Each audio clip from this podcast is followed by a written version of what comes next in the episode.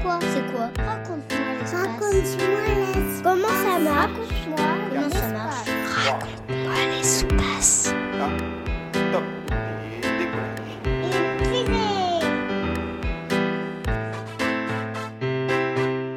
Bonjour, je m'appelle Lucas et j'ai 7 ans et j'aimerais savoir quelle est la première fusée qui a existé au monde.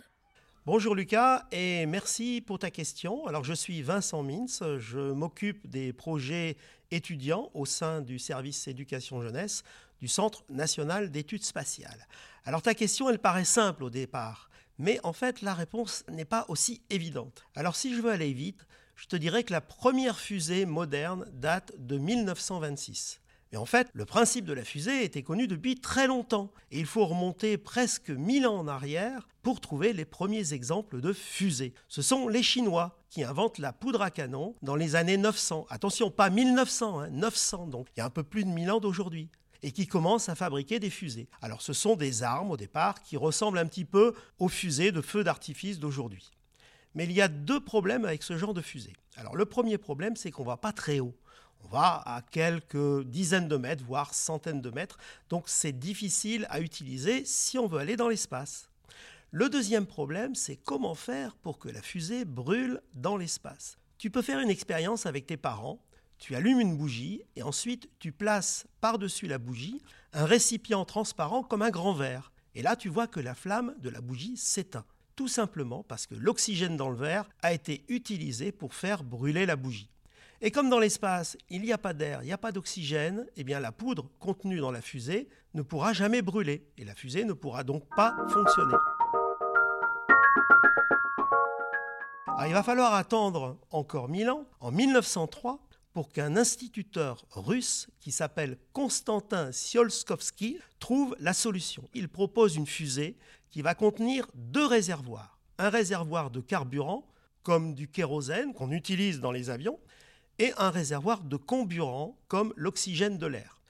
Alors on donne un nom plus général au carburant et au comburant, on appelle ça des ergols. Et ces deux réservoirs vont alimenter un moteur dans lequel les deux ergols sont mis à feu, ce qui permet de propulser la fusée dans l'espace. Alors à partir de là, plusieurs ingénieurs vont essayer de fabriquer des fusées qui pourraient fonctionner dans l'espace. Et la première fusée à ergol liquide, elle est mise au point par un ingénieur américain qui s'appelle Robert Goddard et c'est justement en 1926, comme je te disais tout à l'heure. Elle ne vole pas très haut cette fusée car elle atteint une altitude de seulement 12 mètres, ce qui permettra d'ailleurs à un journal américain de titrer Une fusée lunaire manque la Lune de 384 000 km. Ensuite, beaucoup de progrès vont être faits pendant la Seconde Guerre mondiale en particulier. Et c'est un ingénieur allemand qui s'appelle Werner von Braun et qui va concevoir pour l'armée allemande le tout premier missile de l'histoire. Et ce missile, on l'appelle le V2. Et en octobre 1942, lors d'un des premiers vols d'essai, le V2 va atteindre une altitude de 85 km et non plus les 12 mètres de 1926. Et il devient ainsi le premier objet à aller dans l'espace. À la fin de la guerre, Werner von Braun sera d'ailleurs récupéré par les Américains et sera responsable du lancement du premier satellite américain et de la conception de la fusée Saturne V qui a permis aux hommes de marcher sur la Lune.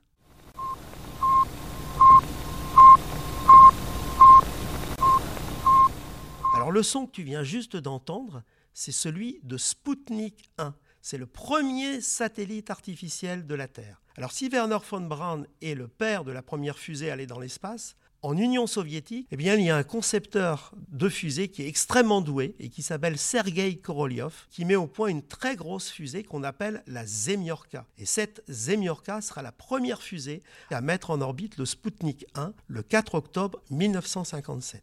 D'ailleurs, cette fusée est toujours utilisée aujourd'hui, puisque le premier et le deuxième étage de la fusée Soyuz, qui embarque des astronautes et des cosmonautes vers la station spatiale construite par les soviétiques et les américains pour aller dans l'espace. C'est toujours la même Zemyorka et en 1965, on met au point la fusée Diamant. Et cette fusée Diamant permettra la mise en orbite du premier satellite français qui s'appelle Astérix. Les prises ombilicales sont éjectées. L'engin est mis à feu.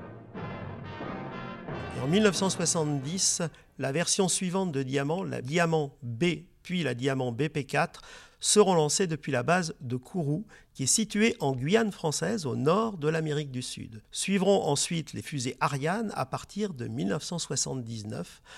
L'histoire des fusées a commencé il y a très longtemps et tu devrais assister dans les prochains mois qui viennent au prochain lancement de la nouvelle fusée Ariane 6 depuis le centre spatial guyanais à Kourou en Guyane française.